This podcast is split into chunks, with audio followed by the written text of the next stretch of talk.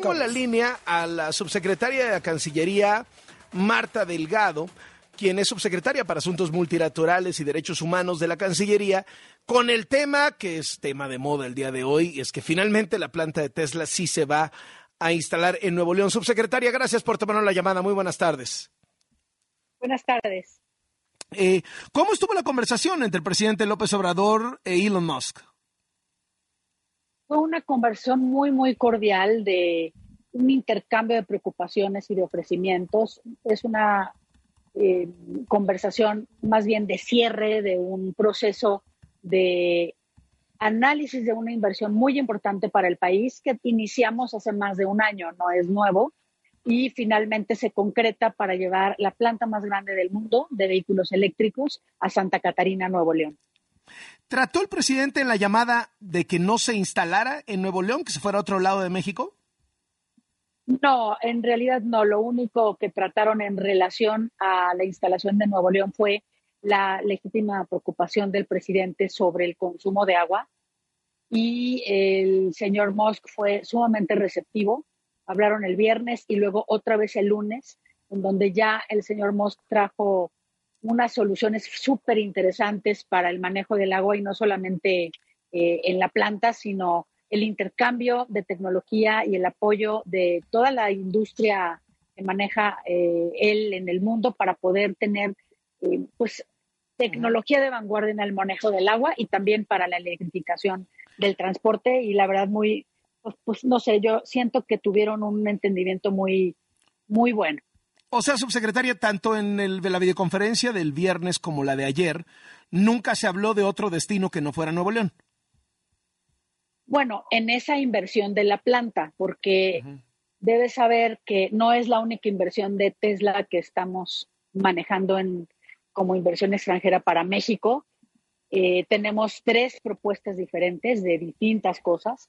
Estamos hablando de una planta de baterías también para México, de intercambio de tecnología para el manejo del litio, de eh, eh, una, un parque también de electrificación y, para semiconductores. Toda esta oferta integral, que es un ecosistema diverso para la electromovilidad y la energía renovable en el país son eh, objeto de conversación en ese momento, pero en ningún momento se condicionó para otro lado. Sí se hicieron ofertas de distintas ubicaciones para todas las propuestas que tenemos en marcha con, con Tesla en, en, diferentes partes del país. Entonces hay una mega planta que ya está amarrada para Nuevo León.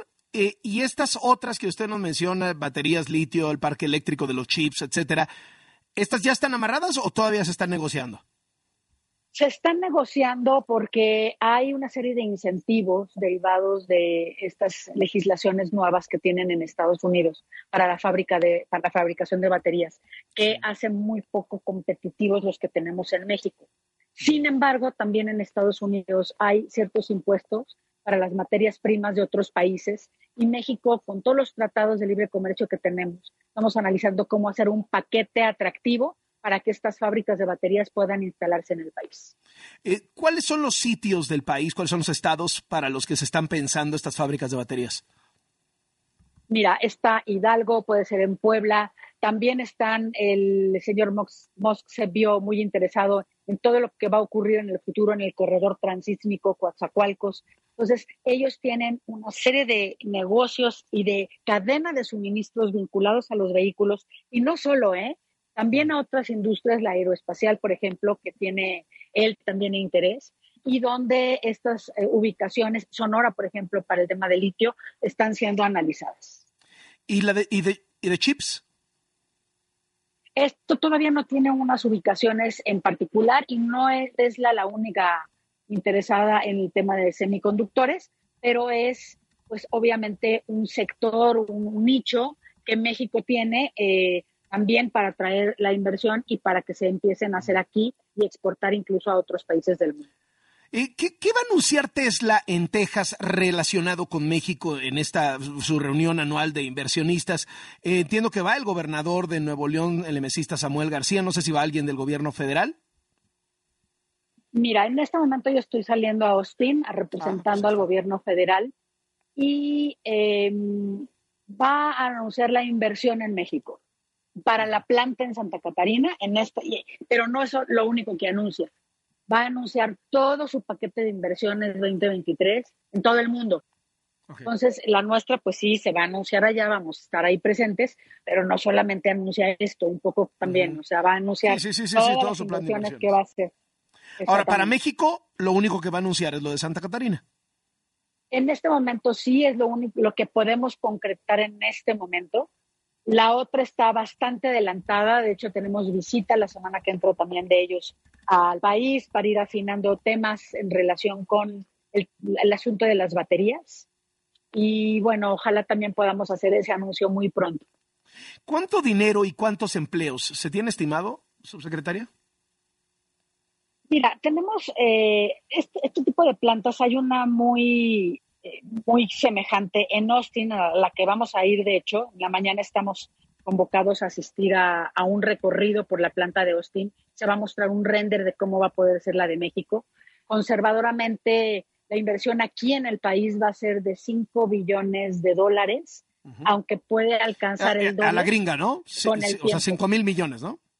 Exactamente, 5 mil millones, más o menos entre 6 y 10 mil empleos con el tiempo. Pero, por ejemplo, en Austin y en Berlín ya tienen cerca de 10 mil empleados las plantas que son muy semejantes a las que van a instalar aquí. Ahora, subsecretaria, ¿Era necesario este ajetreo político? ¿Cómo lo toman en el gobierno federal? Al final, una derrota porque López Obrador tiene que ceder y aunque no quería, la planta termina haciéndose en Nuevo León, o un triunfo porque no se va a otro lado y, Tesla invierte en México, que pues no deja de ser una notición. Mira, a todas luces es un triunfo. El presidente siempre nos instruyó a traer esta inversión. Su única preocupación era el tema del agua y yo creo que si vemos los indicadores es legítimo porque la planta no es solamente la planta, es toda una serie pues, de movilización y cadena de suministros que se dan alrededor.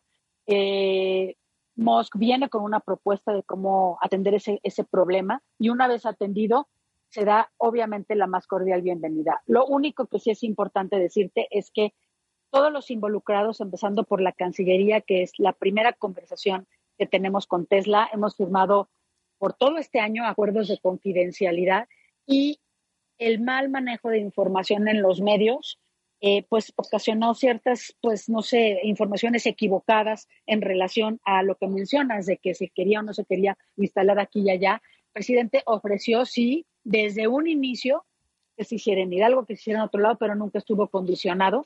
Y tan es así que él acepta y perfectamente bien le da la bienvenida a la planta que anuncia él mismo en su mañanera hoy en la mañana. ¿No tenía animadversión contra la planta en Nuevo León? No, para nada, al contrario.